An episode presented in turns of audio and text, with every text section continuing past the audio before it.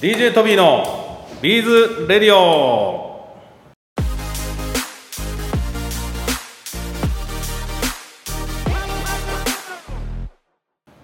はい皆さんこんにちは。みんなビーズやってるかな？やってるやってる。おっと早速ちょっとこれ予定外だったけども本日のゲストがやってるやってると。なんかちょっとこれ芸人みたいな喋りで始まりましたけども皆さんお元気されてますか？本日はですねなんかちょっと声がなんていうんですかねちょっとこだまするような感じすると思いますけども今日は有楽町の丸井の3階にあるスタジオをお借りして収録してます。実はねここ YouTube とかあの TikTok のショート動画とか、まあ、いろんなとこを撮れる場所として、まあ、実は我々今出店させていただいてる人限定で9月の30日まで無料で借りれるということで今回借りてみました。照明器具とかねいろんなのがあるんですけど、まあ、トビーいつもいろいろ撮影する時、まあ、自分で Amazon で買った照明器具でやってるんだけどちょっと撮影器具が高級すぎてすごい光量でね 本当に。眩しい。逆に眩しすぎたみたいなので結局 YouTube 撮る時全部消してやってるみたいな そんな感じになっちゃってるのが現状です。まあ本当おかげさまでねビーズは、えー、未だ人気で大体夏ね終わったぐらいになったらちょっとね落ち着いてくるんだけどビーズもね本当皆さんねご迷惑おかけしてる場合もあるかと思うんですけどねちょっとまだまだ品切れのものもありまして、えー先日も、えーハンドメイド日和って本にもちょっと書かれちゃってましたけどなんか表表紙だっけなどっかに。メーカーさんから手ぐすが消えたって書いてあってそれ多分ねトビーのビーズラジオを見聞いてくれてる 編集の方が多分そうやって書いてくれたんじゃないかなと思います。はいそれでは今日も行ってみよう。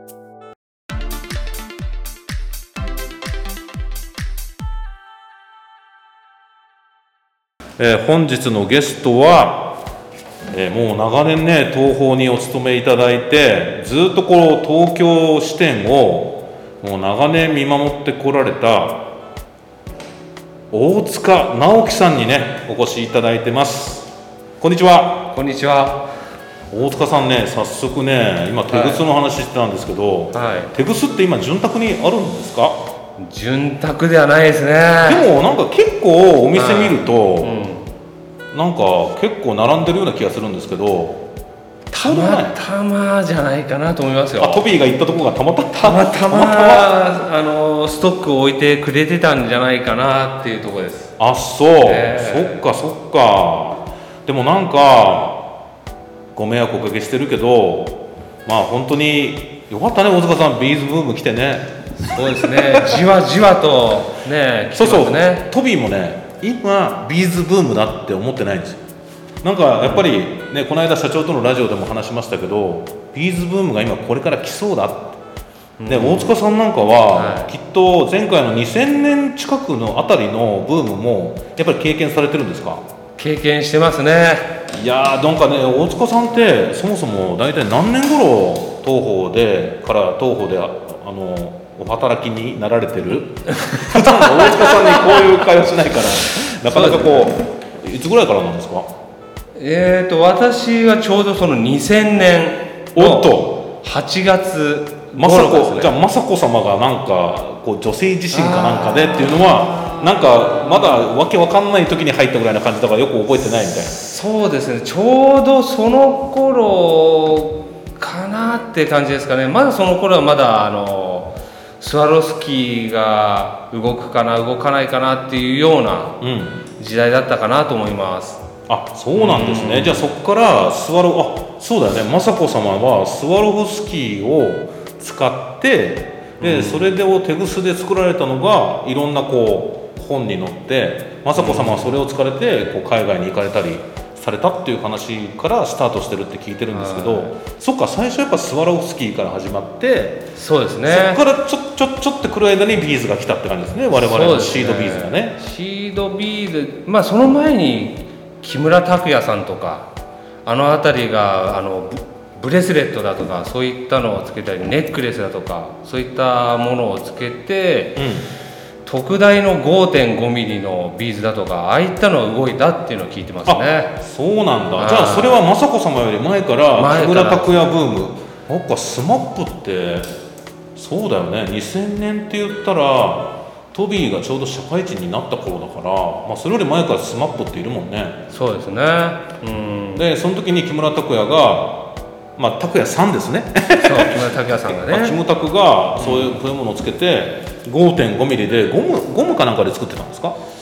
多分革紐だとかそういったのでネックレスだとかを作ってまああの頃だとクロムハーツだとか。ゴローズ的なやつね。そうですね。はあ。ああいったのを身につけてでハンドメイド業界、まあ、トーホーはその革に特大5.5のビーズをこう通して、うん。ネックレスだとかブレスレット、うん。あとは、まあ、ストラップみたいなものもうん。こうやってたかなと思います、そっかまだ2000年の頃だったらまだガラケーだったからみんなストラップとかつけてたんだまあそうですね。うーん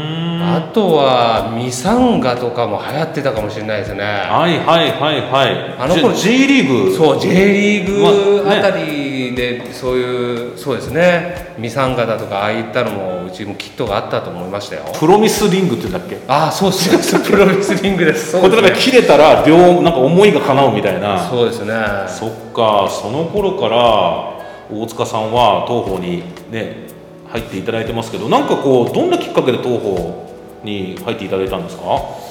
まあ私のまあ母親の方が手まあ洋裁和裁だとかそういったのをやっていて、うん。あとは妹とかがやはり服飾の学校だとか行ったりしていたのもあって、うん。なんか、まあ、しそういう手芸の方でこうまあ目に就職をする時に目に行ったんですかねそのあなんかこう服飾材料みたいなまあそうですね。ああなんかいいなはい。でそれで、まあ、試験を受けさせていただいたっていうことですかいやねー本当にね本当にトビーなんかあれまだ10年ぐらいだから本当に大塚さんがやっぱりこのブームの頃から知ってるしお客さんもねやっぱ大塚さんってもうどこのお客さんも知ってるじゃないですか。いやそんなことはない。はい。だからね本当に大塚さん本当ありがとうございます、ありがとうございます。でもなんかそうやって大塚さん入っていただきましたけどその入っていただきましたってなんかおかしいな。大塚さんそうやって会社にね長年い。らっしゃいますけど、大塚さんにとってその東宝のビーズの魅力ってどんなところなんですか？そうですね。やはりビーズがやはり形が揃ってるとか色が多彩なところですとかうん。まああとはビーズってやはり穴が開いているっていうところで通すものによって何にでも変化がするっていうところですかね。ほうほうほうほうほうほう。まあ大塚さんもね僕本当に覚えてるけどもなんか渋谷のなんかかっこいいお店に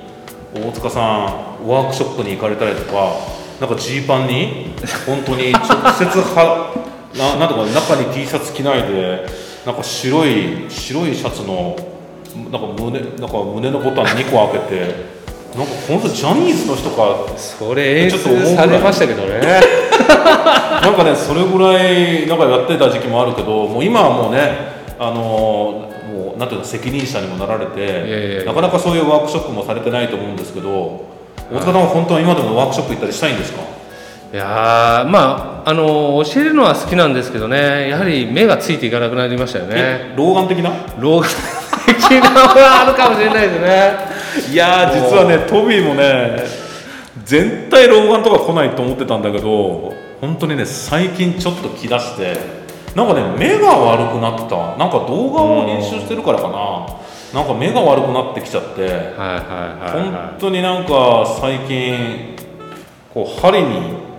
糸を通すのがちょっとしんどくまあ気合でやるけどね。い、まあ気合でやりますけどね。大塚さんもやっぱりなんかそういうのはあるんですか？そのなやっぱり針に糸通しにくいとか。死にもう本当そうですね。勘ですね。ねなんか勘になっちゃうよね。まあ、最近やはりあのこのコロナ禍でもあるかもしれないですけどパソコンで仕事するっていうところがやはり多くなってきたからかなっていうところもありますけどね、ああ確かに確かに、え。でもなんかそうやってワークショップもされないけどまあ今結構営業で忙しいんですよね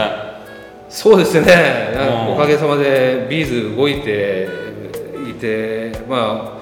お客さんに本当にご迷惑かけてますけれども、はえーそこをなんとかこう品切れを、ね、ご迷惑かけないように少しでもお届けしようかなっていうところで、まあ、本当品切れの商品をチェックしたりとか、えーまあいろいろと奔走してます。いでもなんかあのようやくななんていうんですかねブームのブームの光がこう見えてきたけどちょうど韓国でビーズのブームがあるんだみたいな話をトビーずっと大塚さんにも話してたと思うけどありましたね。なんかなかなか来ねえなってちょっと思ってた。あの頃ちょうど、まあ、コロナのね出始めみたいな時で確かにね。大変大変な時でしたよね。確かにちょうどコロナが始まった始まる前の2019年の12月ぐらいにはい。あのトビーが運営してるビーズを楽しむ会っていう、はいはい、えー LINE のオープンチャットでどなたかが今韓国でビーズがブームなんですよみたいなの教えてくれて、はい。実はねそっから、まあ、本当にビーズを楽しむ会の方に教えてもらってそこからいろいろ調べてたらおなんか水面下で来てるぞみたいなので、うん。で韓国の売り上げとか聞いたらなんか37倍だっけ？なんかそれぐらいになってるみたいな話も聞いてよしよし我々日本もそろそろ来るぞとか言ってたのになんか BTS がなんかインスタに上げてるとかなんとか言ってたのに、ありましたね。なかなかねまあぼちぼちなんか良くなってきてるなみたいな雰囲気だけはあったけどそうですね。でもなんかやっぱりなんかそのシードビーズ我々が作ってるシードビーズがすごい人気だっていう印象あるんですけど、はい。大塚さんはその2000年頃の、まあ、キムタクのこととかそういうビーズのブームを経験されてると思うんですけど大塚さんはこれからどう読んでますか、これからですか、やはり今まああのコロナ禍で皆さんあのね家にいて巣ごもり需要っていうところで作られていると思いますけどこれから外にこう、まあ、コロナももうそろそろワクチンがね皆さん打って開けてまあいろいろとこう行楽シーズンまあ、いろいろと旅行だとか行くと思うんで、まあ、その頃にまたアクセサリーだとか今若い方がやってるんでね、まあ、そういった方々がこう身につけて反対に、まあ、お友達にこう見せびらかすじゃないですけどね、見せてあじゃあ私も作りたいオリジナル教えてみたいなそういった感じで広がっていくかなって私はまあ希望も ありながらそう思ってますよね。確かにね営業の仕事としてなんていうのかなこれこれどうかっていうよりなんかもうどんどん勝手に売れてってくれるのがね一番だもんねそうですね。うんだからでも大塚さんなんかお話聞いたのを覚えてるんですけどなんかこう例えば2000年大塚さんが入られてからこうしばらくした時ビーズブームがどっと来て、はいなんか大塚さんもずっと出荷してたみたいな話もちょっと昔聞いたことあるんだけどずーっと出荷してましたね。もう今でいうブラック企業的な状態なんですか？いやいやいや本当に夜の10時え嘘！夜の10時過ぎまうでん出荷してそれでも終わんなくて、うん。翌日の朝また早くからもう始業前から出荷したりとか整理したりとかなんかいろいろやってましたね。そうですか、本当になんか当時は本当にご迷惑をおかけしちゃっていやいやいや。今はねあのもちろん働き方改革もあるし、もちろんコロナの状況もあるから、はい。まあ、基本的にこう、ね、就業時間内でねみんな帰らせていただいてるんですけど、まあ、はい特にあとは出荷もね結構今本社主体で、あのそうですね。本社の物流主体になってるから、ええ。まあ、我々のは本当にこう営業とか企画とか、まあ、そういうことを中心にできるようになってきたよね。そうです本ね。うん。でも大塚さんこれからどんどんどんどんねあのビーズブームになっていくと思うんですけど大塚さんはこれから営業どういうふうに考えておられるんですか？どういうふうにしていきたいとか？どういうふうにしていきたい、まあ、私、まあ、今現状ですね。あのまだ問屋さんも含め、えー氷屋さんにまだ営業もかけれてないっていうところの状態でもあるんで、まあ、すぐすぐにこう昔のように、まあ、行って注文取るとかなんかそういうところまではまだすぐにはできないかなと思うんですけど。うんまあ現在まだね皆さんやっぱりパソコンなりメールだとかうんフファックスだとか、まあ、そういったのを駆使して営業している部分もあるんで、うんまあ、そういうやはりまあパソコンメール等でやりながら、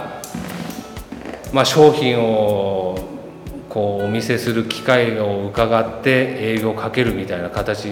かなと思いますねちょっと半々な感じでのスタンスになるかなと。確かに我々こう東方の営業のミッションって結局ビーズやりたいなと思って買いに行く人が近くで買えるのが一番ですもんね。本当はそうなんですよね。だからやっぱそれをどんどんどんどん理想に近づけていくことがあの仕事なのと、やっぱ我々もちょっと感じなきゃいけないのはあのなんか今ビーズブームでビーズ始めようって言った人が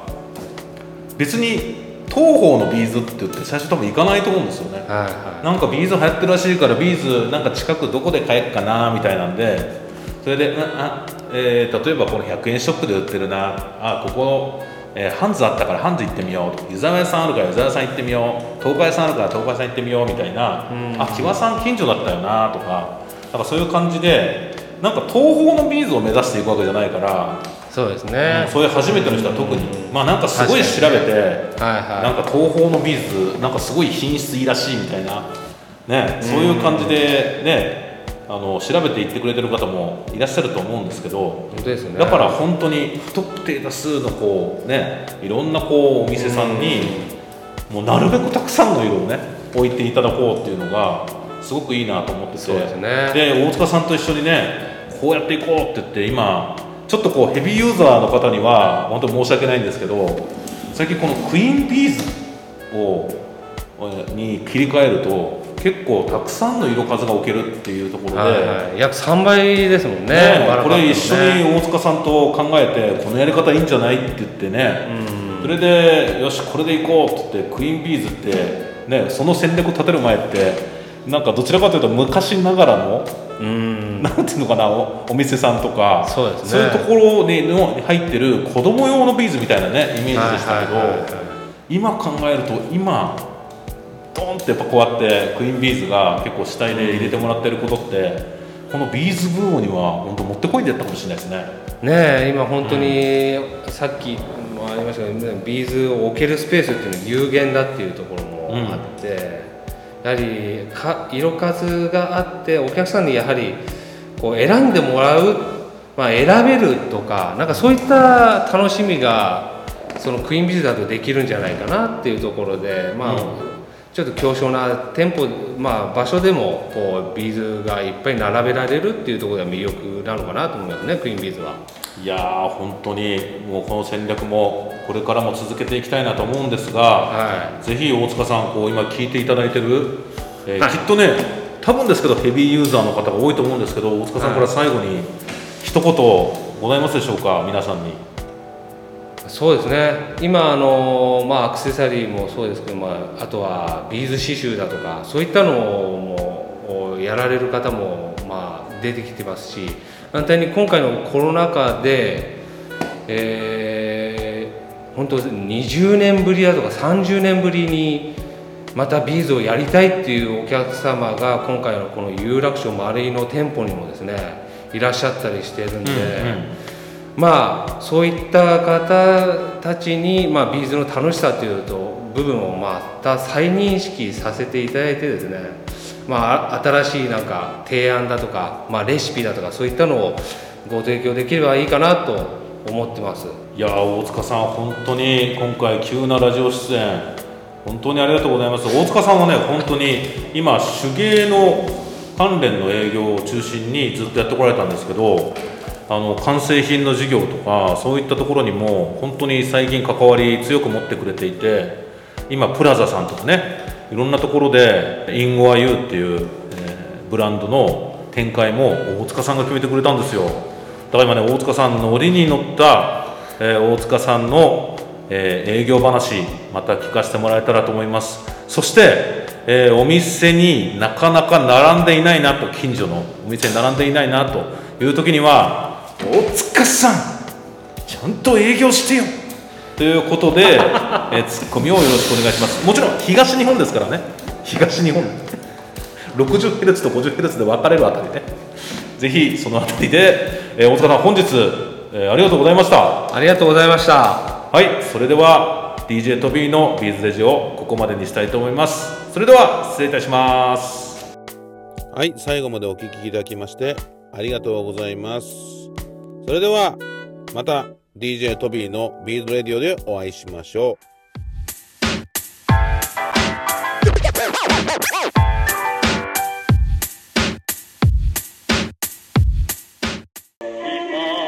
チャンネル登録お願いします。